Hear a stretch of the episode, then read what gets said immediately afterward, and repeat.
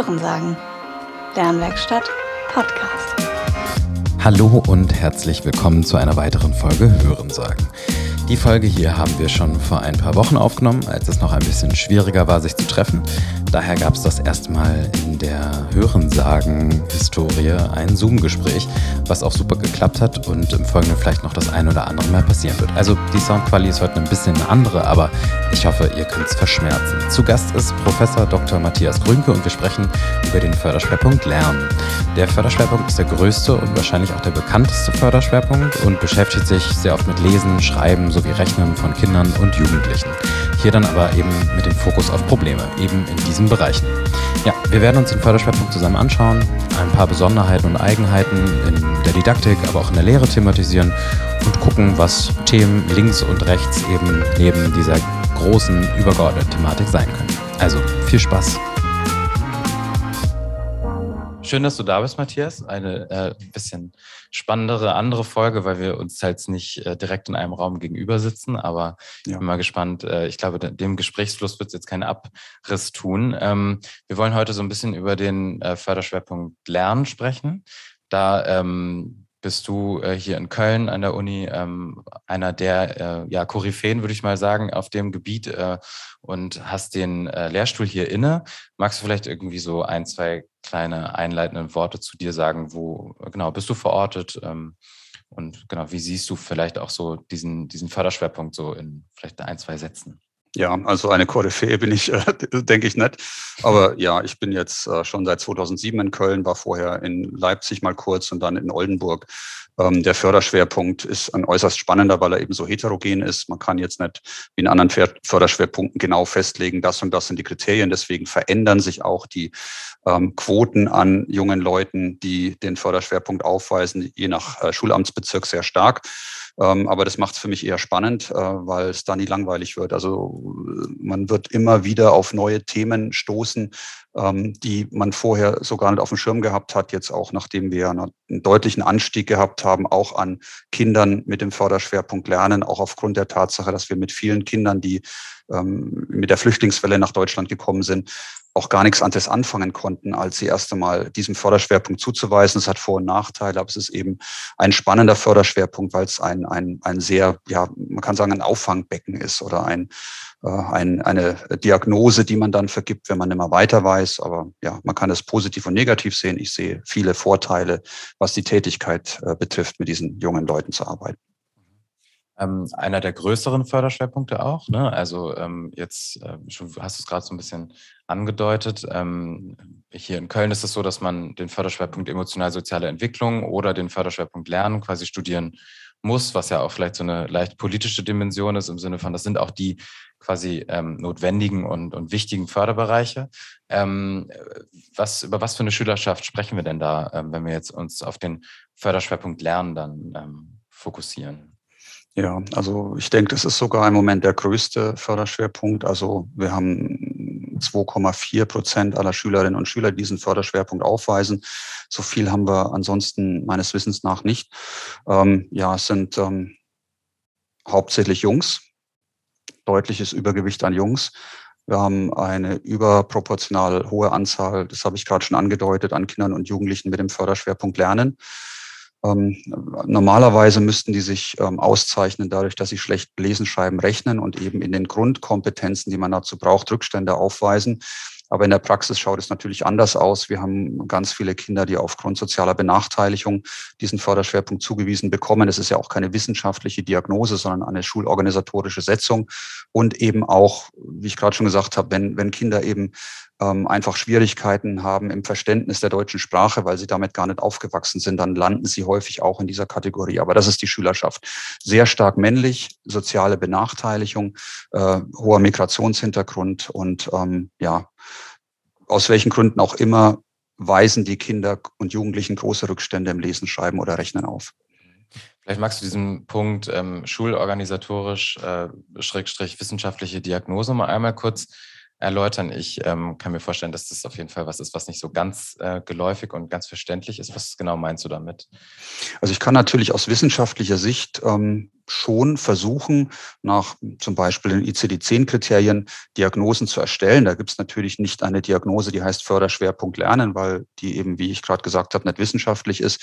Aber es gibt ja ähm, diese Entwicklungsverzögerungen im schulischen Lernen in diesen Kulturtechniken und da kann ich eben schauen in standardisierten, standardisierten Schulleistungstests, wie schneidet jemand ab im Vergleich zum allgemeinen intellektuellen Leistungsniveau und da ist die gängige Diskrepanz eineinhalb, manchmal auch zwei Standardabweichungen. Oder ich gehe her und sage, das ist ähm, auch eine recht geläufige ähm, Herangehensweise, diese Gruppe zu fassen, indem man sagt, ich schaue in einem standardisierten Schulleistungstest, liegen die jetzt im Bereich der letzten zehn äh, Prozent. Und dann weise ich ihnen eben ähm, eine bestimmte Diagnose zu.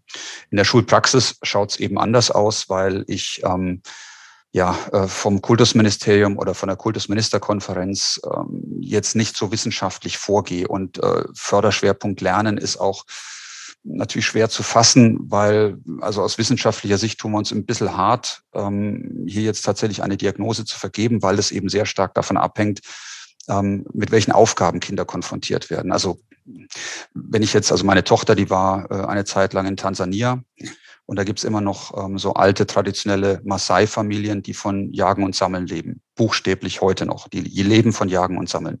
Ähm, Schriftsprache und Rechnen spielt für die weniger Rolle als zum Beispiel der Orientierungssinn. Und in Abhängigkeit, in welcher Kultur ich mich befinde, ähm, sind unterschiedliche Dinge relevant und weniger relevant. Und das heißt, die Störung ist abhängig von der kulturellen äh, Situation, in der ich bin. Das ist natürlich gerade ein Extrembeispiel gewesen, aber trotzdem tun wir uns immer hart, wenn wir hier eine eine Diagnose vergeben in wissenschaftlicher Sicht, ähm, wenn es suggeriert, dass die Störung in der Person selbst liegt. Und naja, und im Schulorganisatorischen muss ich eben unbedingt oder ich, ich habe keine andere Wahl, wenn ich einen Förderort ähm, zuweisen will, dass ich eben auch eine Diagnose vornehme, die ist aber nicht wissenschaftlich. Na, das war jetzt eine ziemlich holprige Erklärung. Aber ich glaube, es ist deutlich geworden, ne, dass ja. es irgendwie so diese zwei äh, Komponenten gibt, wo man, man vielleicht irgendwie äh, auch einfach im Bereich der Sonderpädagogik immer wieder zurechtkommen muss. Ne? Dass es auf der einen ja. Seite irgendwo diese äh, Wissenschaftlichkeit über zum Beispiel Kategoriensysteme, ähm, Kataloge gibt und dann halt aber auch irgendwo so ein AOSF, das halt einfach nun organisatorischen Ablauf von, von Beschulungen dann ähm, im Endeffekt ähm, regelt. Das ist vielleicht auch was, was Lehrkräfte, die irgendwie in dem Förderschwerpunkt dann später tätig sein wollen oder ähm, mit Schülern ähm, eben dieser äh, dieses Förderschwerpunkt zu tun haben wollen, ähm, natürlich auch im Studium ja lernen. Und das ist ja, glaube ich, was, was wir auch ähm, als Inhalt irgendwie transportieren. Aber dann nochmal, was ähm, würdest du denn sagen, was sind so Kernkompetenzen, die man vielleicht mitbringen muss, ähm, in, um in diesem Bereich zu arbeiten? Also ähm, das ist vielleicht ja was ganz anderes ähm, im Vergleich zum Förderschwerpunkt geistige Entwicklung. Da haben wir mit der Karin Kieli hier schon mal ein bisschen drüber gesprochen. Oder auch im Förderschwerpunkt emotional-soziale Entwicklung. Was erwartet denn jemanden äh, als Lehrkraft in dem Bereich Lernen? Ich habe jetzt da zwei Fragen rausgehört. Einerseits, mhm. was erwartet man äh, oder was muss man erwarten im Förderschwerpunkt Lernen? Welche Kompetenzen muss man mitbringen? Also ja. man äh, hat zu erwarten, dass wirklich ein ganz, ganz heterogenes Klientel auf einen trifft. Äh, wie ich schon gesagt habe, da habe ich einerseits ein Kind, das vielleicht hochintelligent ist, aber eben aufgrund sprachlicher Barrieren dem äh, Unterricht nicht folgen kann. Und dann habe ich vielleicht auf der anderen Seite ein Kind, das dann äh, schon in die Richtung geht, der Gruppe, mit der sich Karen Keeley beschäftigt, nämlich äh, der Kinder mit ähm, dem Förderschwerpunkt geistige Entwicklung. Und dieses Kind kommt vielleicht aus einem ja, äh, Haushalt, wo beide Eltern Rechtsanwälte sind. Und, und diese, dieses Klientel, das erwartet mich sehr, sehr heterogen. Ähm, was ich mitbringen muss, ist ja, einerseits muss ich wissen, wie man gute Konzepte umsetzt und andererseits muss ich eine äh, gute Persönlichkeit mitbringen. Also das sind, sind, so die zwei Komponenten, die ich brauche, wenn guter Unterricht oder gute Förderung gelingen soll. Ich muss also wissen, bei einem guten Konzept, wie entwickelt sich meinetwegen die Lesekompetenz normalerweise und wo steht das Kind im Vergleich zu der Stufe, auf der es stehen müsste wenn es normal entwickelt wäre. Ich muss ähm, wissen, welche Prinzipien es ermöglichen, dass diese Diskrepanzen zwischen Ist- und Sollzustand möglichst schnell aufgehoben werden können. Ich muss wissen, wie ich äh, Kinder motiviere, auch wenn sie mit einer Verweigerung kommen. Und das ist in den meisten Fällen so. Also der Förderschwerpunkt Lernen zeichnet sich dadurch aus, dass die ersten Rückstände sich dann später verfestigen und im Laufe der Zeit immer mehr motivationale Faktoren dazukommen. Das heißt, die Kinder, ähm, wenn sie mit neuen Aufgaben konfrontiert werden, sagen, ich kann das sowieso nicht, ich bin eh zu allem zu blöd. Also wir müssen Kompetenzen vermitteln und das müssen die Lehrkräfte mitbringen, wie man das aufbricht über bestimmte motivationale Techniken oder motivierende Rückmeldungen als Lehrkraft. Und das sind Dinge, die muss man mitbringen, die kann man aber hm, natürlich schlecht erlernen. Ähm, ich muss eine gewisse Klarheit haben, Durchsetzungsvermögen, ich muss empathisch sein, ich muss eine Begeisterungsfähigkeit zeigen. Ich muss, ähm, das ist auch ganz wichtig, das zeigen etliche Studien deutlich, gerade bei einem Förderschwerpunkt Lernen, lustig sein. Ich muss Humor mitbringen. Also wenn ich nicht lustig bin ähm, und dann mit Kindern arbeite, äh, für die eh äh, das Leben äußerst herausfordernd ist, dann habe ich deutlich weniger Möglichkeiten, an die Kinder ranzukommen. Aber das sind die zwei Bereiche, wo ich gut sein muss, die ich mitbringen muss. Ich muss ein gutes Konzept haben, das sich auszeichnet durch die Sachen, die ich genannt habe. Und ich muss eine gute Lehrkraft sein im Sinne der Persönlichkeit, ähm, die ich ähm, eben ja auch kurz versucht habe darzustellen. Da äh, klingt jetzt so ein bisschen, habe ich jetzt so am Rande jedenfalls gehört, das äh, Attributions- oder Attribuierung-Training ähm, äh, ähm, durch. Ähm, das wurde, glaube ich, bei euch jetzt am Lehrstuhl auch mitentwickelt, beziehungsweise auch, glaube ich, von dir. Ähm, das wäre vielleicht auch so ein Studiumsinhalt, da kommen wir vielleicht gleich nochmal drauf. Ähm, aber äh, würdest du das noch vielleicht so ein bisschen ausformulieren, was, was das so heißen kann, so ein Konzept oder so Motivation, ähm, vielleicht auch Kindern irgendwie äh, zeigen, dass sie für etwas verantwortlich sind? Also wie kann man das wirklich machen dann im, im klaren Unterrichtsgeschehen? Ähm, also es gibt sicherlich Trainings und wir haben jetzt selber ähm, ein spezielles Attributionstraining nie entwickelt, aber wir haben sehr viel gearbeitet mit äh, Attributionen und wie man auf Grundlage der Attributionstheorie Rückmeldungen gibt. Aber das ist was, was, ja. mhm. was ich einfach ähm, ja, etablieren muss im Alltag. Also ich führe jetzt kein getrenntes Training durch, sondern ich sage jetzt, angenommen, du bist jetzt der schwächste Schüler in meiner Klasse. Mhm. Und ähm, ich gehe jetzt hin und äh, schaue mir an, ähm, ich habe dir jetzt eine Aufgabe gegeben, habe vorher versucht, dich ranzuführen an diese Aufgabe, habe versucht, dich zu motivieren.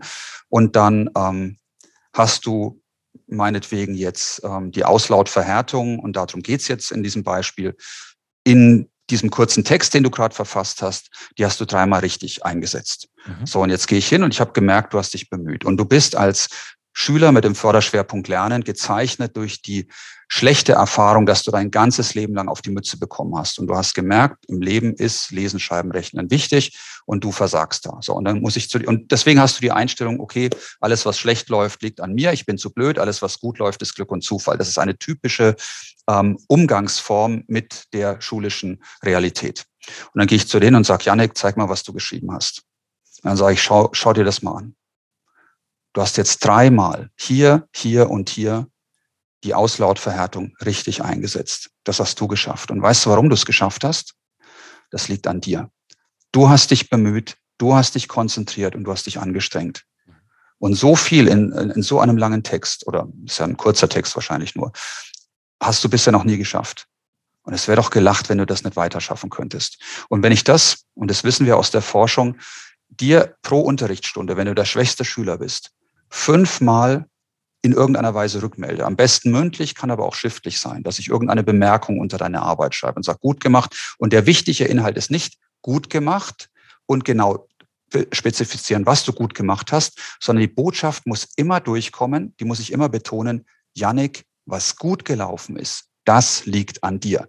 Entweder an deiner Anstrengung oder es kann auch sein, dass es an einer stabilen Fähigkeit liegt. Wenn du jetzt zum Beispiel was schreibst dann kann es ähm, ja möglich sein, dass das irgendwie besonders kreativ ist. Und dann sage ich, Janik, was du geschrieben hast, hört sich total spannend an. Und ich habe ja gemerkt, wenn du irgendwann mal was erzählst, egal was es ist, ne, du, du hast wirklich eine tolle Art, ähm, Dinge spannend zu verpacken. Und das zeigt sich jetzt auch hier in diesem Text. Also wichtig ist, dass ich immer sage, Janik, es liegt an dir. Hauptsächlich ähm, führe ich das zurück auf die Fähigkeit. Es kann aber auch, wie gerade in dem Beispiel, zurückführbar sein auf eine, äh, auf, auf die Anstrengung, Entschuldigung. Es kann aber auch zurückführbar sein auf die Fähigkeit. Ähm, ist wahrscheinlich auch grundsätzlich außerhalb der Sonderpädagogik ein Thema, was irgendwie grundsätzlich im Unterricht ähm, Relevanz beanspruchen kann. Ne? Also nicht unbedingt jetzt nur auf den Förderschwerpunkt oder auf die Sonderpädagogik ähm, bezogen. Ähm, fast schon so ein bisschen äh, spannend, dass man da überhaupt drüber reden muss, sagen wir es mal so. Ne? Ähm, aber gut, ja. das sind wahrscheinlich auch die Bildungsbiografien, die dahinter stehen und ähm, wie du es eben auch gerade beschrieben hast, so ewige Enttäuschung, die dann natürlich auch so eine ähm, ja, Unzufriedenheit oder so eine irgendwie so eine schulische Frustration dann irgendwie mit sich bringen. Ja, du noch was ja. Ja, also was du sagst, ist absolut richtig. Äh, das mhm. sind häufig die Dinge, die wir machen, äh, die wir versuchen, unseren Studierenden zu vermitteln oder ähm, mit denen wir auch forschen, um dann zu zeigen, äh, wie Lehrkräfte den Kindern noch besser helfen können. Das sind häufig keine Sachen, von denen man sagen kann, die treffen jetzt nur auf diesen Förderschwerpunkt zu. Aber ähm, wir merken immer wieder, dass genau diese Gruppe, so dankbar ist für ein bisschen Ermutigung, weil sie ja ansonsten das in ihrem Leben nicht erfahren haben. Und es ist total schwer, also das ist dieser, dieser Fischteicheffekt, nennt man den, der ähm, sehr, sehr negative Auswirkungen hat auf, auf diese Kinder und Jugendlichen. Ähm, der Fischteicheffekt sagt eben, dass ein mittelgroßer Fisch sich in einem großen Teich mit großen Fischen sehr klein fühlt und in einem kleinen Teich mit kleinen Fischen fühlt er sich groß und wenn die eben genauso groß sind wie er, dann fühlt er sich ganz okay. So und die Kinder ähm, mit dem Förderschwerpunkt Lernen, vor allem wenn sie inklusiv beschult werden, machen ja meistens die Erfahrung, dass sie hauptsächlich Aufwärtsvergleiche vornehmen müssen. Sie sind die schlechtesten und ähm, das, das ähm, ist wirklich hochgradig demütigend und ähm, ja, untergräbt die Motivation. Und deswegen muss ich wegkommen von dieser sozialen Bezugsnorm, die Sie ja ständig vor Augen haben. Das heißt, im sozialen Vergleich sind Sie immer die, die Loser und muss Ihnen deutlich machen, hier hast du was geschafft. Und wie ich es gerade in dem Beispiel auch versucht habe zu betonen, schau dir an, du hast es noch nie so gut gemacht. Das heißt, ich vergleiche die Leistung nicht mit der Leistung der anderen Schülerinnen und Schüler, sondern ich vergleiche die immer mit der individuellen Leistung. Wichtig ist das für alle, Allerdings für unsere Schüler ganz besonders, weil sie eben diese Aufwärtsvergleiche dauernd haben, weil sie die ganze Zeit diese Negativrückmeldungen bekommen. Von anderer Seite. Jetzt hoffentlich nicht von mir als Lehrkraft, aber mhm. gut, sie haben ja nicht nur mit mir zu tun. Das ist halt auch dann immer noch mal so ein anderes Problem. Ne? Ja, mhm. ähm, wir sind total perfekt schon bei den Inhalten des Studiums und irgendwie auch so in diesem Lehrkraftsbereich. Ich würde da gerne noch mal ein bisschen bleiben, wenn man mhm. ähm, jetzt sich als Studienanfänger oder vielleicht auch als jemand, der überlegt, äh, diesen Förderschwerpunkt zu studieren, ähm, diese Folge jetzt hier anhört. Was könnte man ähm, dem vielleicht noch oder derjenigen Person noch an Inhalten äh, jetzt gerade präsentieren? Was erwartet einen sonst noch so im Studium, so ganz, ganz grundlegend? Ja, also ich glaube, die grundlegenden Sachen habe ich angedeutet. Also für uns ist es wichtig, dass wir tatsächlich ähm, Lesen, Schreiben und Rechnen betonen. Und das zeigt sich in jeder unserer Veranstaltungen. Also bei uns soll niemand ähm, aus dem Masterstudium, also wir sind für das Masterstudium zuständig, wo wir uns nochmal anders spezialisieren können, als es im Bachelorstudium der Fall ist, soll niemand rausgehen und dann nicht wissen, wie kann ich ein Textverständnis verbessern, die Fähigkeit zum Textverständnis oder grundlegende Multiplikationskompetenzen. Das sind ja die Dinge, an denen die Kinder scheitern. Und das wird im mhm. Laufe der Jahre eigentlich immer schlechter. Also wenn wir uns Längsschnittstudien dazu anschauen, besonders jetzt in der Rechtschreibung, dann zeigt sich, dass im Laufe der Zeit immer mehr Kinder das immer schlechter können. Und deswegen sagen wir, ähm, von diesen Grundkompetenzen im Lesen und Schreiben und Rechnen hängt alles andere ab. Wenn Sie in die weiterführende Schule kommen, dann ähm, brauchen Sie Textverständnis, ansonsten können die keinen Text im Erdkundeunterricht verstehen. Und sie müssen ähm, vernetzt mathematisch denken können und deswegen brauchen sie die arithmetischen Grundkompetenzen. Also wir konzentrieren uns auf das, was jetzt in der ICD-10, wenn man sich die Definition von Lernstörungen dort anschaut, maßgeblich sind dafür, ähm, wann eine Lernstörung als solche definiert wird, weil das geht dann nicht bei einer Störung im Rechnen um Stochastik oder was, sondern es geht wirklich um, um, diese Grundkompetenzen. Und das ist der zentrale Inhalt unseres Studiums, wie wir Lesen, Schreiben und Rechnen vermitteln. Und das zieht sich dann vom Bachelor bis in den Master auch durch. Ne? Also ihr habt äh, da jetzt, oder gibt es da nochmal irgendwo spezifischere, weiß ich nicht, ähm, Inhalte, die irgendwann anders nochmal irgendwie anders platziert werden oder so? Ja, also im Bachelorstudium ähm, werden die Grundlagen dafür gelegt, damit ich im Masterstudium ähm, lernen kann, wie man diese Grundlagen spezifisch anwendet. Also ich habe ja vorhin gesagt, dass es wichtig ist, ein gutes Konzept zu haben, neben der guten Lehrerpersönlichkeit. Und für das gute Konzept muss ich wissen, dass eben im Lesen jetzt beispielsweise ich erst einmal, nachdem die Vorläuferkompetenzen erworben sind, ähm, eine Buchstaben-Lautverbindung herstellen muss und dann muss ich äh, einzelne Wörter erlesen, Fantasiewörter, lautgetreue Wörter, dann lerne ich eben die einzelnen äh, phonologischen Regeln dazu und irgendwann ähm, habe ich ein gutes Text äh, oder eine, eine gute Leseflüssigkeit und dann habe ich irgendwann gutes Textverständnis, ganz, ganz grob dieses Entwicklungsmodell, das bekommen die im Grundstudium vermittelt. Und im Hauptstudium oder im Masterstudium lernen die Studierenden dann, wie kann ich denn jetzt dieses Wissen, das ich habe über die Entwicklung von unterschiedlichen Kulturtechniken so umsetzen, dass ich diagnostisch gut erkenne, wo jetzt die Rückstände im Detail liegen, auf welcher Stufe in jetzt unterschiedlichen Bereichen schon ähm, gute Fortschritte erzielt worden sind, aber wo noch was im Argen liegt und wie ich dann eben mit den entsprechenden Prinzipien, die eigentlich ähm, sehr, sehr ähnlich sind, egal um welche Kulturtechnik es geht, ähm, es schafft, dass ich innerhalb von relativ kurzer Zeit ähm, den Anschluss wieder hinbekomme oder zumindest ähm, den Kindern am Ende der Primarstufenzeit ermöglicht, eben doch auf einem bestimmten Lix-Index äh, Lesegeschwindigkeit von, sagen wir mal, 80 Wörtern pro Minute zu ermöglichen. Klingt so, als wäre das auch möglich, quasi mit dem Studium außerhalb der Schule später zu arbeiten und, ähm, weiß nicht, in so Lernambulanzpraxen oder sowas vielleicht irgendwie unterzukommen. Äh, wie schätzt du das ein? Wie sind da so Arbeitsbedingungen, Möglichkeiten oder auch vielleicht fachverwandte Ideen, die man mit dem Studium sonst machen könnte? Also, äh, das ist sicherlich eine sinnvolle Frage, aber sie wird für die aller, allermeisten keine Rolle spielen. Also bei uns gehen äh, weit über 95 Prozent, äh, die den Abschluss machen, dann tatsächlich in die Schule. Mhm. Ähm, ist auch verständlich, weil dafür sind die Leute speziell ausgebildet und ähm, haben schon in den meisten Fällen die Chance zur Verbeamtung und haben dann ein recht gutes Gehalt. Es gibt natürlich, also ich kenne viele ähm, private Nachhilfeinstitutionen, gebe auch manchmal Vorträge dort. Ich kenne viele lerntherapeutische Praxen. Ähm, da arbeiten dann auch Sonderpädagoginnen und Sonderpädagogen. Hm, es ist halt kein, in vielen Fällen kein so ganz ähm, leichtes Arbeitsumfeld. Diese Praxen müssen sich häufig sehr stark bemühen, sich über Wasser zu halten durch den mhm. Ganztagsunterricht und die äh, reduzierten Möglichkeiten die Kinder am Nachmittag zu unterstützen. Und jetzt durch Corona ist es noch mal schwieriger geworden. Ich weiß von einigen Praxen, die aufgeben mussten.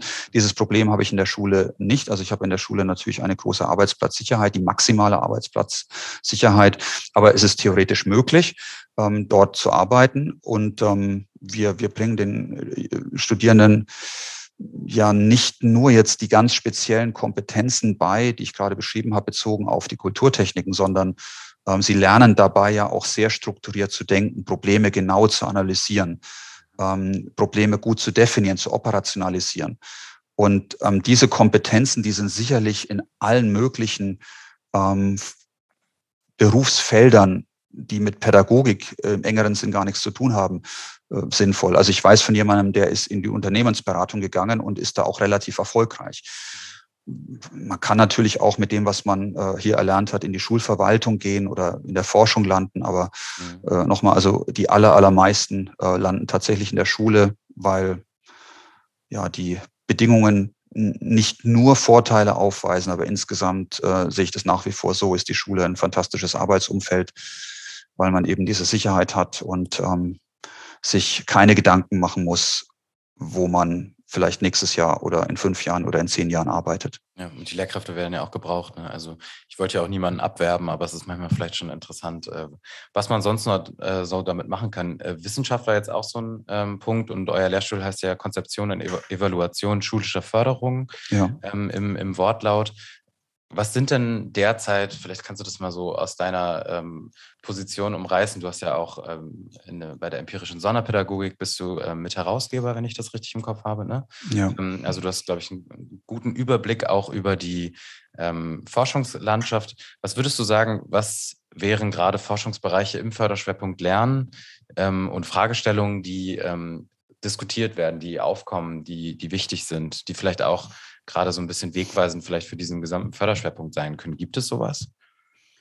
Ähm, es ist schwer, das jetzt äh, in ein paar wenigen Stichworten repräsentativ wiederzugeben, weil äh, es wird enorm viel geforscht. Also das ist was, was mich total freut. Ich bin ja schon ziemlich lange im Geschäft. Also ich bin 98 nach Köln gekommen und damals war das empirische Forschen ähm, noch überhaupt nicht verbreitet. Da ging es dann eher um, um Ideologien oder um, äh, man überzeugt auf Basis der besseren Rhetorik. Und ich habe noch Menschen erlebt, äh, Hilbert Meyer, als ich in Oldenburg war zum Beispiel, als es um die äh, Exzellenzinitiative gegangen ist, der Uni Oldenburg, ähm, da hat er gesagt, er hat noch nie empirisch geforscht und ist stolz drauf. Und dieses ähm, ja, dieses Stolzsein auf, ja, ich lasse mich gar nicht drauf ein, auf dieses Erbsenzählen, das ist ähm, völlig verschwunden aus meiner Sicht. Ähm, und das ist sehr, sehr positiv. Und dadurch ergibt sich eben auch eine sehr breite Forschungslandschaft. Also einzelne Themen rauszugreifen. Ja, ich äh, habe das im Kopf, was ich auf dem Schirm habe. Also es wird sehr viel zur Einstellungsforschung ähm, getan ähm, zu, also gegenüber Inklusion. Mhm. Äh, es wird sehr viel Lehrerfeedback-Forschung äh, betrieben, also wie Lehrkräfte gut Feedback geben und wie man das auch so gestalten kann, die Art, wie man Feedback gibt, dass es äh, auch gut umsetzbar ist im Alltag. Über Classroom Management wird viel geforscht. Mhm. Ähm, was, was aus meiner Sicht passieren muss, da, da gibt es jetzt auch immer mehr Initiativen, was mich freut, aber da kann ich jetzt nicht sagen, dass es so im Kern der Forschung steht, ist alles, was damit zu tun hat, dass diese wahnsinnig breite Kluft zwischen Wissenschaft und Praxis geschlossen wird. Mhm. Also da gab es einen guten Artikel von Johnson und Semmelroth äh, vor einigen Jahren in Assessment äh, of Effective Intervention, die geschrieben haben, keine andere Humanwissenschaft hat eine so große Kluft zwischen Wissenschaft und Praxis wie wir. Und das ist ähm, wirklich erstaunlich. Also ich kann ja meinetwegen die Psychotherapie, die Pflegewissenschaften oder die Medizin hernehmen. Also niemand, der jetzt äh, einigermaßen äh, vernünftig ist und drüber nachdenkt, würde jetzt sagen, äh, mit meiner Knieoperation, da bin ich aber äh, ja nicht froh, dass ich heute zu einer medizinischen Einrichtung gehen kann, um dort diagnostiziert und operiert zu werden. Es wäre doch viel besser gewesen in den 60er Jahren. Ähm, das ist natürlich nicht so. Oder wenn wir uns anschauen, wie die Corona-Krise heute äh, bewältigt werden kann. Ich meine, es ist schwer genug, aber wie schwer wäre es, einen Impfstoff zu entwickeln 1975? Und ähm, da werden die Erkenntnisse unmittelbar in die Praxis transportiert und in der Pädagogik ist es nicht so. Und es ist nicht so, dass wir keine guten Konzepte hätten. Das Problem liegt in dem mangelnden Transport. Und deswegen brauchen wir Konzepte und da muss die Forschung besser werden aus meiner Sicht, ähm, wie wir das ermöglichen, Dinge im Schulalltag zu implementieren. Also wenn ich jetzt ein großes Programm entwickle und das hat jetzt meinetwegen 45 Trainingseinheiten und ist konzipiert für Kleingruppen von jeweils fünf Schülerinnen und Schülern, da kann ich den Schulen dieses Programm, wenn ich das entwickelt habe, schenken. Es wird nie angewendet.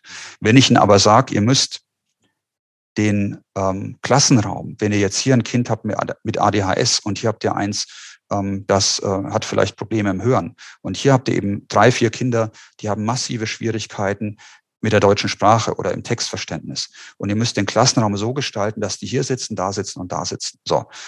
Und dann müsst ihr den Unterricht so konzipieren. So fangt ihr an mit einem Advanced Organizer. So leitet ihr ein die Einleitung darf so und so lang dauern. Bei der Instruktion dürft ihr nur fünf Wörter pro Satz verwenden. Ähm, dann muss nach eineinhalb Minuten das übergehen in ein angeleitetes Üben. Also wenn ich, wenn ich solche Sachen vermittel, die ich unmittelbar einsetzen kann, oder die Rückmeldung, über die wir vorhin gesprochen haben, ne, als ich jetzt so getan habe, als wärst du jetzt ein, ein schlechter Schüler. Das ist jetzt nichts, was ähm, ja, bezeichnet werden kann als großes Konzept. Aber es sind so kleine Dinge, die das zeigt die Forschung sehr deutlich, die Lebenswelt der Schüler deutlich verbessern kann, die Leistung der Schüler deutlich verbessern kann. Und dazu gibt es zu wenig Forschung. Die Forschung, die wir bisher haben, wird zu wenig in die Praxis transportiert. Das liegt an den Strukturen, das liegt teilweise an der Schulpolitik, ähm, die jetzt anders als jetzt zum Beispiel im, im ärztlichen Bereich nicht Wert darauf legt, dass jede Lehrkraft so und so viel fundierte Fortbildungen erhält. Ansonsten verliert sie die Berechtigung zu unterrichten. Das würde ja einer Ärztin passieren. Also die muss sich fortbilden, ansonsten verliert sie ihre Zulassung, genauso in der Psychotherapie. Aber es liegt auch daran, dass wir aus, von Seiten der Forschung zu wenig Forschung machen, bei der die Take-Home-Message für die Lehrkräfte vor Ort umsetzbar ist, ohne dass sie alles umstrukturieren müssen und ohne dass die ganze Schule völlig anders aufgestellt sein muss, weil bestimmte Bedingungen nie hergestellt werden können Jetzt mich selber auch vielleicht ein bisschen interessiert, was sind so Hauptforschungsmethodiken, die ihr anwendet? Also ich glaube, es wird viel ähm, in der Einzelfallforschung gemacht im Förderschwerpunkt Lernen, aber vielleicht magst du mal so aus deiner Sicht oder vielleicht auch von eurem Lehrstuhl irgendwie heraus ähm, ein bisschen äh, aus dem Nähkästchen plaudern. Was habt ihr denn so für Forschungsmethodiken, die ihr hauptsächlich einsetzt? Also wir haben natürlich auch viel Gruppenforschung gemacht, ähm, aber es ist halt zunehmend schwieriger, das zu machen, ähm, weil ich eben sehr viel weniger Klassen jetzt habe, die einigermaßen homogen sind, mhm. äh, sodass ich ähm, jetzt eine große Gruppenstudie durchführen kann, wenn es darum geht, um die Förderung. Also Evaluationsforschung ist eine sehr anspruchsvolle Forschung. Wenn ich jetzt äh, epidemiologische Studien machen will, dann äh, ist es leichter. Aber wenn ich schauen möchte, wer profitiert wann, wovon, ähm, dann ist es mit Gruppenstudien in einer Situation, wo ich immer weniger einigermaßen homogene Klassen habe, schwierig, weil jetzt sind unsere Kinder ja hauptsächlich in der Inklusion. Und deswegen ist der Zugang der Einzelfallforschung hier sehr sinnvoll. Aber äh, es klingt jetzt so, als wäre es aus der Not geboren. Mhm. Äh, man kann aber aus der Not auch wirklich eine gute Tugend machen, weil die Einzelfallforschung Möglichkeiten bietet, die ich ansonsten nicht vorfinden würde. Also bei einer Gruppenstudie habe ich ja in aller Regel eine ist-Standserhebung, bevor ich mit der Förderung beginne und habe vielleicht eine am Ende oder habe unbedingt eine am Ende, aber habe vielleicht dann noch zwei, drei danach, um zu schauen, sind die Effekte, sind die Lernerfolge dann denn auch noch nach fünf Monaten noch stabil geblieben. In der Einzelfallforschung habe ich ja ganz viele Messungen. Also wenn ich jetzt zum Beispiel Leseflüssigkeit fördern möchte, wir haben uns vorhin über den Markus Spilles unterhalten. Das war ja seine, seine äh, Thematik in der Promotion. Und ich mache das einzelfallanalytisch, dann erfasse ich die Lesegeschwindigkeitsleistung vielleicht jeden Tag in der Woche. Das heißt, ich kann nicht nur schauen, wirkt meine Intervention, sondern wirkt sie in der ersten Woche schon richtig gut und kommt dann ein Plateau und kommt es dann vielleicht nochmal zu einem kleinen Abfall. Kann ja auch sein. Und diese, diese Möglichkeit, viel mehr ins Detail zu gehen, die habe ich eben, wenn ich immer wieder die Leistung erfasse. Der Vorteil, den wir haben, und den haben andere Förderschwerpunkte weit weniger, mhm. der besteht darin, dass wir diese, diese Erfassungen der Variable, um die es geht, die können wir sehr schnell vornehmen. Also wenn es mhm. jetzt ähm, zum Beispiel um Lesen geht, dann lasse ich das Kind eine Minute lesen pro. Tag. Oder wenn es um äh, Rechnen geht und ähm, ich möchte dem Kind gerade den Zehnerübertrag vermitteln, dann kann ich ähm, innerhalb von zwei, drei Minuten mit den Kindern was erfassen, was ja nicht nur sehr ökonomisch ist in dieser kurzen Zeit, sondern was auch sehr nah an dem ist, was ich erfassen will. Also wenn, wenn jetzt im, im Bereich emotionale soziale Entwicklung Sozialkompetenz erfasst werden soll, mhm. dann äh, kann man das auch mit, mit, mit Checklisten natürlich aber wenn ich jetzt das nur ganz kurz mache, eine Minute am Tag, dann ist ja diese eine Minute überhaupt nicht repräsentativ für das Gesamtverhalten. Außerdem muss ich immer auch überlegen, wie erfasse ich Sozialkompetenz. Und da ist so ein äh, Bogen, wo ich was abhaken kann vielleicht oder so eine Ratingskala, nicht gleichbedeutend mit dem Konstrukt. Das Konstrukt soziale Kompetenz beinhaltet mehr als das, was dieser Fragebogen abbildet. Allerdings beinhaltet das Konstrukt Lesegeschwindigkeit ja nicht viel mehr als das, was sich abbildet, wenn ich ein Kind einfach mal lesen lasse. Also das macht es uns leicht, äh, leichter als in anderen Förderschwerpunkten, diese Form von äh, Forschung durchzuführen.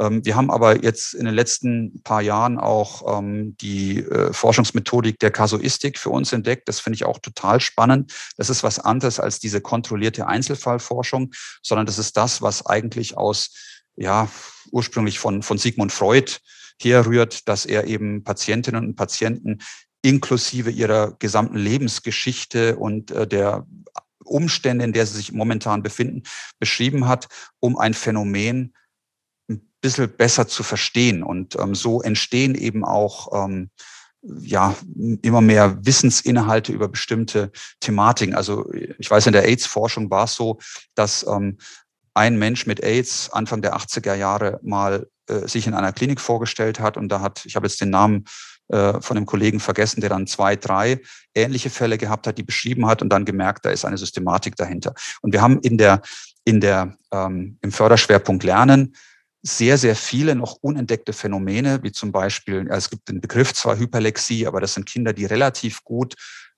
verstehen, was sie lesen, aber im, äh, in der Dekodierung, also im Erlesen selbst Schwierigkeiten haben. Und ähm, das ist total spannend, da mal ins Detail zu gehen, um zu schauen, was ist da los und äh, auch mal alle Umstände äh, zu erfassen. Also das ist, das ist auch ein äh, wichtiger Forschungsschwerpunkt, den wir jetzt so für uns entdeckt haben. Aber ja, genau das machen wir. Gruppenforschung halt immer weniger, Einzelfallforschung sehr viel, Kasuistiken in den letzten Jahren auch relativ viel. Und ähm, ich erinnere mich vor allem daran, dass ihr auch äh, sehr international forscht. Also ähm, es gab, glaube ich, vor kurzem mal einen Vortrag, den ich, äh, ich glaube, weiß nicht mehr, ob, ob du das warst oder einer deiner Kolleginnen oder Kollegen, ähm, zu einem Baseballspieler, meine ich. Äh, ja. ne, vielleicht, weiß nicht, magst du da mal kurz einhaken? Das fand ich auch ziemlich spannend. Ähm, es war, glaube ich, irgendwie in den USA veranlagt dann im Endeffekt, aber es ist nach Deutschland dann irgendwie rübergekommen. Vielleicht magst du mal irgendwie zwei, drei Sätze dazu erzählen. Ja, mache ich sehr gern. Also ähm, das hat damit zu tun, dass mich äh, Sport total interessiert. Also Nummer eins ist Fußball, aber dann ähm, Basketball und äh, Baseball kommen dann gleich danach. Und ähm, ich habe immer wieder durch verschiedene Interviews äh, die Erfahrung gemacht. Also ich habe verschiedene Baseball-Profis interviewt die sich sehr engagiert haben für äh, sozial benachteiligte Kinder. Und das fand ich mal ganz interessant. Habe so ein Themenheft rausgegeben. Und dann bin ich auf einen Baseballspieler gestoßen. Ähm, und nicht nur auf ihn, aber er war eben jemand, den haben wir uns ganz genau mal angeschaut, der Carsten Klöpfer und ich. Der hat massive äh, Schwierigkeiten im Lesen gehabt, ist immer ausgegrenzt worden, hat äh, sein Leben überhaupt nicht auf die Reihe bekommen und hat dann aber äh, über ähm, so äh, Camps, also Baseball-Camps in den Ferien Zugang zu diesem Sport gefunden, war da auch nicht gut, hat aber gemerkt, ähm, wenn ich übe, werde ich besser. Und hat dann festgestellt, okay, wenn ich, ähm, wenn ich im, im Lesen und Schreiben ein bisschen übe, da werde ich auch ein bisschen besser. Und was, was hier besonders interessant war, wir wissen das aus der Resilienzforschung, dass so ein Significant Other besonders bedeutsam ist. Er hat dann verschiedene Trainer gehabt im Lauf seiner Zeit. Er war dann auf der Highschool und ist dann später sogar auf die Uni ähm, und hat dann, war dann Mannschaftskapitän äh, für das College, äh, wo er studiert hat und ist dann später eben auch ähm, ja, in den professionellen Baseball gekommen, hat dann ähm, Verträge unterschrieben bei professionellen Baseballclubs. Aber das war auch hier richtig schön zu sehen, wie jetzt einzelne Personen, in dem Fall waren es Trainer, den, äh, jetzt in dem Fall Patrick haben wir den genannt, das ist nicht sein richtiger Name, ähm, wie diese ähm, Zuwendung von einem Trainer, der sagt, du schaffst das. Und ich bin daran interessiert, dass du das tatsächlich schaffst. Und wenn du das nicht heute hinbekommst, dann heißt es nicht, dass du es morgen nicht hinbekommst. Das, das war für die Entwicklung aus der Sicht jetzt der betroffenen Person so wichtig, ähm, dass ja, mich das total beeindruckt hat und wir dann eben diese, diese ja, sehr ausführliche, für eine Einzelperson sehr ausführliche qualitative Studie durchgeführt haben mit, mit tollen Erkenntnissen und wir setzen das auch um. Also wir sind gerade dabei ähm, mit den Cologne Cardinals, das ist eine Baseballmannschaft hier in Köln, ja, Kindern zu helfen, die jetzt auch aus schwierigen Lebensverhältnissen kommen, wie damals der Patrick, den Zugang zur Gesellschaft zu schaffen durch Sport und durch diese Ermutigung, die sie bekommen, wenn sie dort tätig sind. Und Baseball eignet sich da eben besonders aus meiner Sicht, weil wenn man sich mal die großen Baseballstars anschaut, also ich bin Fan von Pablo Sandoval zum Beispiel oder der ähm, bekannteste, wichtigste Baseballspieler, beste Baseballspieler aller Zeiten ist ohne Zweifel Babe Ruth. Man schaut sich den an auf Bildern und denkt, das ist doch kein Sportler. Also der ist übergewichtig, ähm, der schaut überhaupt nicht aus, als ob er irgendwann im Leben schon Sport gemacht hat. Aber der Vorteil von diesem Sport ist, dass ich meine jeweiligen Kompetenzen so einbringen kann, dass sie dem Team nutzen. Und ein guter Trainer, genauso wie ein guter Sonderpädagoge, kann das erkennen und kann sagen, hier sind deine Stärken und diese Stärken baue ich aus und du kannst das und ich werde dich dafür immer wieder ähm, belobigen und werde dadurch auch dein Selbstwertgefühl steigern. Äh, und das hat uns eben begeistert und ähm, ja, ist auch was, wo ich gern dranbleiben will. Das ist auch wieder so ein Punkt, ne, wo dann irgendwo Forschung in Praxis äh, überführt wird. Also wenn du zum Beispiel sagst, dass das jemand ist, den ihr irgendwo in den USA aufgegabelt habt und da seine ja. Lebensgeschichte nachgezeichnet habt und daraus quasi hier in Deutschland jetzt ein Sportprojekt mit ähm, Kindern und Jugendlichen erwächst, das ist natürlich ähm, was total Spannendes, was dann auch wieder irgendwo so ein kleiner Beweis dafür ist, dass es nicht äh, in Anführungszeichen umsonst ist, die Erbsen dann auch mal äh, zu zählen, obwohl es hier ja qualitativ war, hast du gerade gesagt, ne? also genau. nicht quantitativ empirisch. Ähm, ja, sehr spannend.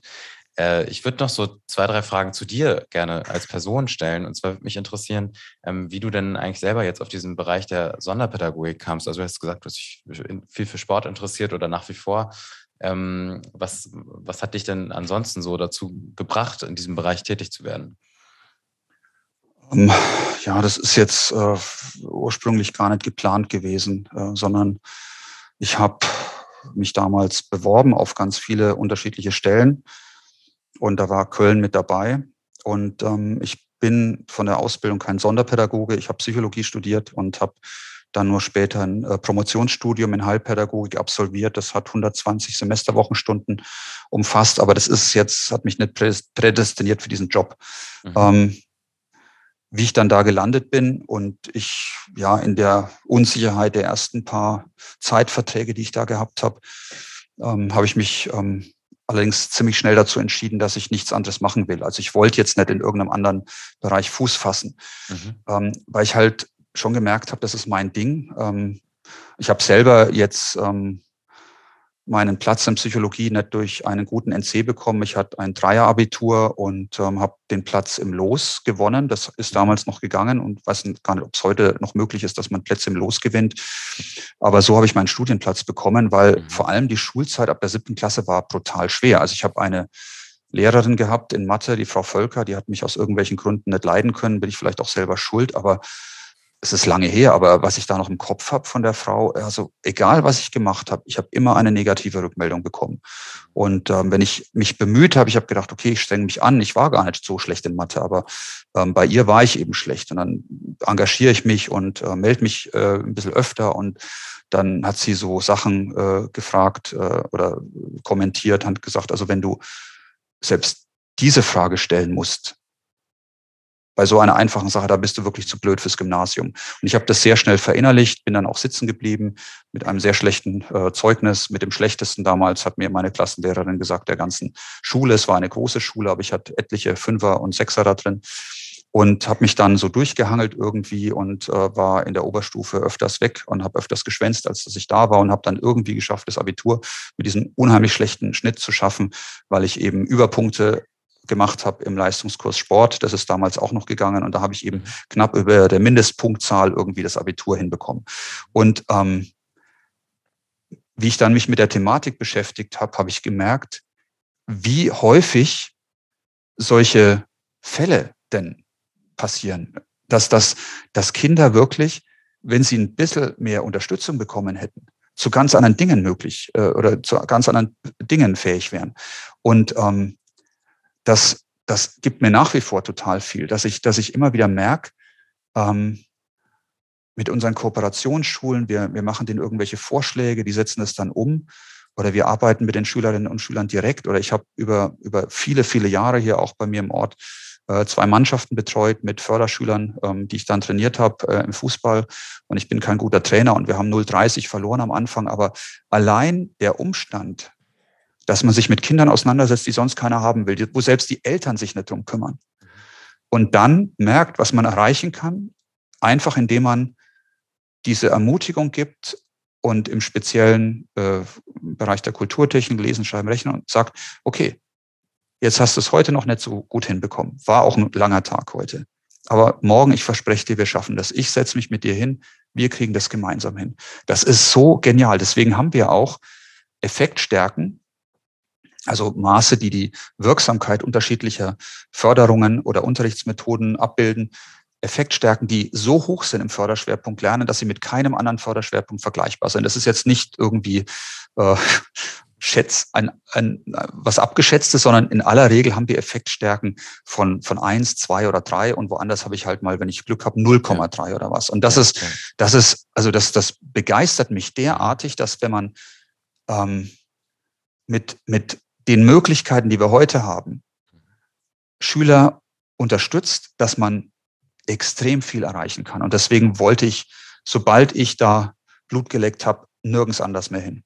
Macht total viel Sinn, ja. Und deswegen wahrscheinlich auch dann dieses äh, Forschungsinteresse. Ne? Also das wird natürlich durch ein Promotionsstudium wahrscheinlich vorbereitet, aber wenn man halt sieht, dass die Forschung, die man macht, auch was bringt, dann ähm, ja klar, bleibt man irgendwie dann dabei. Ja. Ähm, die letzte Frage, die ich hätte, äh, wir haben jetzt eigentlich würde ich sagen, alle Punkte sehr gut ab, äh, abgearbeitet. Okay. Ähm, was würdest du denn jetzt äh, Studienanfängerinnen und Anfängern oder Menschen, die sich für diesen Bereich interessieren, ähm, was würdest du denen vielleicht so am Ende nochmal ähm, mitgeben, äh, so deine persönlichen Worte äh, an ja, die zukünftigen Lehrerschaft gerichtet? Ja, ähm, wir haben in einer Kooperationsschule, hat mir der Schulleiter erzählt, ähm, vor kurzem oder vor, vor Corona, vor kurzem ist ja leider nicht mehr Corona, es gibt schon sehr lang, aber er hat mir erzählt, ähm, dass er da eine Lehrerin verabschiedet hat, die ähm, hat in einem sozialen Brennpunkt in der Schule eben dort gearbeitet und die hat ihr ganzes Leben lang dort arbeiten wollen, weil sie diesen Unterschied machen wollte. Ähm, und das war eine richtig bewegende Szene. Ich war nicht dabei, aber ähm, es hat mich trotzdem bewegt, wie der Schulleiter mir das erzählt hat. Die haben dann zu der Verabschiedung von der Lehrerin ähm, noch etliche Schülerinnen und Schüler eingeladen, die bei ihr mal ähm, Unterricht gehabt haben. Und die waren dann teilweise 40 Jahre alt oder noch älter ähm, und ähm, haben sich dann in einer Reihe aufgestellt. Und es war dann eine recht lange Situation, weil das waren, keine Ahnung, 40, 50 Leute äh, und haben sie umarmt und haben sich bedankt. Wenn das die Motivation ist, dann sind die Studierenden bei uns richtig. Es gibt ähm, von Amrein und Fries eine Untersuchung, die zeigt, dass die eigentliche Motivation, die hauptsächliche Motivation, ein sonderpädagogisches Studium zu beginnen, ähm, in den Annehmlichkeiten des Berufs liegt. Und ich habe ja vorhin darüber gesprochen, dass ähm, unser oder der Schulbereich, wenn man in der Schule tätig ist, dann eben maximale Arbeitssicherheit bietet. Und das ist ein wichtiger Grund, wieso Menschen dieses Studium beginnen. Äh, unter anderem auch deswegen, weil die Mutter oder der Papa schon Lehrer waren diese Motivation ist nicht gut, äh, dass man sagt, oh, das ist doch praktisch, da habe ich einen sicheren Arbeitsplatz, verdiene relativ viel Geld und bin verbeamtet. Ähm, solche Studierenden würde ich ungern bei uns im Masterstudium begrüßen. Ich möchte die begrüßen, die sagen, ich möchte einen Unterschied machen. Ich möchte, das ist meine Motivation, dass ich Anlass habe, dass später auch mal Kinder zu mir kommen, die dann schon erwachsen sind und sagen, okay, dass du damals da warst, hat mein Leben maßgeblich beeinflusst. Perfekte, perfekte Schlussworte, die ich jetzt mit dem kleinen Stolper ein bisschen äh, kaputt mache. Also ähm, ja, das können wir gerne so äh, stehen lassen. Vielen, vielen Dank, äh, dass du da warst und, und einen ja, Einblick gegeben hast äh, in deine Arbeit, in die Forschung, äh, in deine Ideen, ähm, die ich sehr teile und super gut nachvollziehen kann. Ähm, also Matthias, vielen, vielen Dank und ich wünsche dir noch einen schönen Tag. Ja. Ich dir auch, ja. Danke, ciao. Ja, der Förderschwerpunkt Lernen. Ich hoffe, die meisten Themen wurden angesprochen und äh, wir konnten ein wenig Licht ins Dunkle bringen. Danke dir nochmal, Matthias. Wir haben äh, ja noch so ein, zwei Folgen offen äh, aus der Sonderpädagogik und auch aus dieser Staffel. Die kommen hoffentlich jetzt dann in den nächsten Monaten. Und äh, danke erneut fürs Zuhören. Ich wünsche einen schönen Tag. Macht's gut. Ciao.